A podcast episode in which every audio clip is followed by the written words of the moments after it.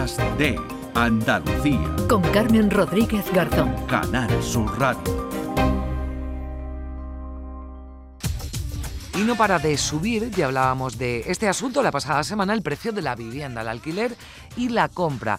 Y nos hemos fijado en una medida que han puesto en marcha en Canadá, se han fijado desde ahorro comparador, portal comparador de hipotecas, que es vetar la compra de viviendas a extranjeros para detener el aumento del precio. ¿Podría aplicarse esta medida en España? ¿Podemos comparar la situación de Canadá con la de algunos puntos de nuestra geografía? Pues se lo vamos a preguntar, vamos a hablar sobre ello con Laura Martínez, que es portavoz de iAhorro. Laura, ¿qué tal? Muy buenos días.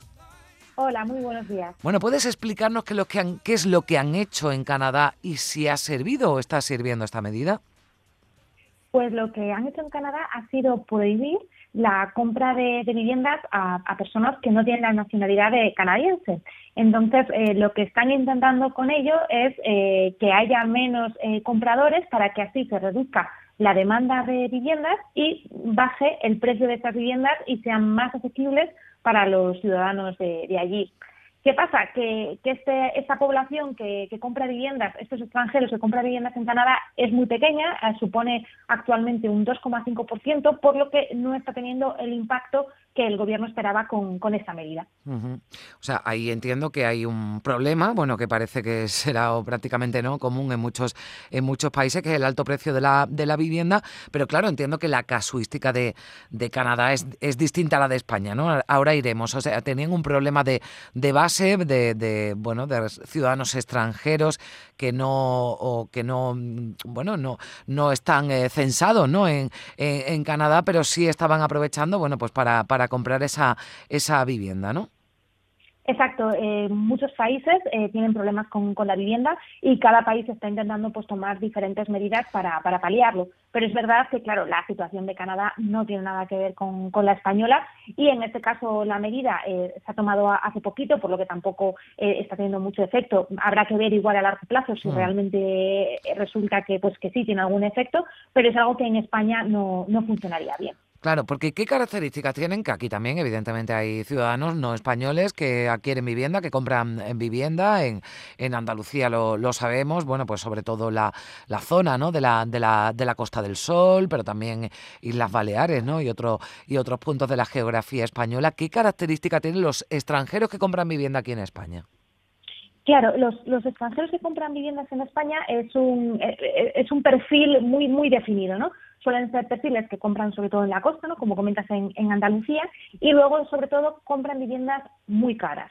O sea, compran viviendas como segundas residencias y viviendas que tienen un toque eh, de lujo, ¿no? Y sobre todo las podemos ver por toda la costa de Andalucía, la zona del Levante y luego pues en, Madrid, Barcelona y Baleares eh, como puntos eh, exclusivos, ¿no? Y como te comento, son viviendas que normalmente suelen superar el medio millón de euros que no es lo que el usuario normal, el español habitual, quiere como su primera vivienda. Hmm. Por lo cual, en este caso, en el caso de España, no, no perjudica, ¿no? Porque van a diferentes tipos de productos. Por un lado, lo que quiere el extranjero y otro, el que quiere el español de a pie, que lo que quiere es una vivienda como primera residencia con unas características totalmente diferentes hmm. a las que quiere un extranjero. Bueno, pues aquí evidentemente no tendría mucho sentido, ¿no? Aplicar esa medida que sí han puesto en marcha en Canadá. Ya veremos eh, con qué con qué efectos, pero ¿qué se podría hacer aquí en España? Bueno, pues eh, no, en este caso, como, como explicaba, no nos afecta, ¿no? Esos extranjeros que compran casas normalmente de lujo o de una casa ya de, a partir de un dinero considerable. ¿Qué se podría hacer en España para abaratar el precio de la vivienda?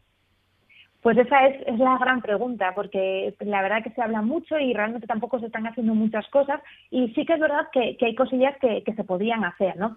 Muchas veces estamos pensando siempre en, dar ayudas a, los compradores, ¿no? Y un poco también lo que decimos es intentar fomentar la venta. Al final, la compraventa de viviendas es oferta y demanda. Entonces, si hay mucha oferta de pisos a la venta, el precio baja, ¿no? Lo que hace que sea más asequible para esos compradores.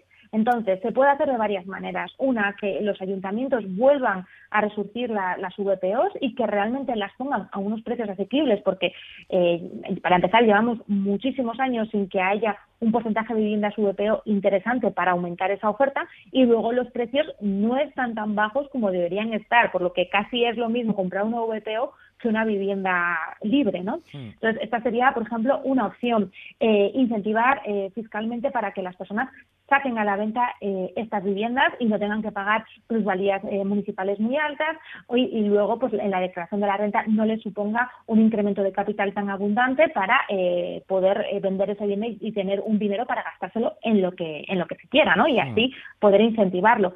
Y luego tenemos otro problema también con, con el alquiler. Al final la compraventa y el alquiler van un poquito de la mano. Eh, si hay muchas viviendas en alquiler, también hay menos viviendas en venta. Habría que hacer algo proporcional, ¿no? Para que la gente que quiera vivir de alquiler se lo pueda permitir también con precios asequibles y el que quiera comprarse una vivienda también se lo pueda permitir y pueda comprar eh, la vivienda que, quiere.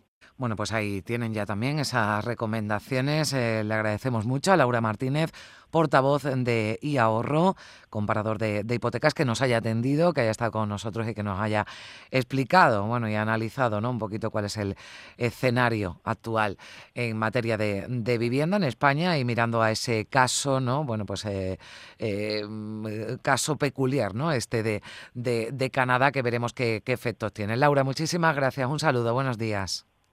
Muchas gracias a vosotros. Adiós.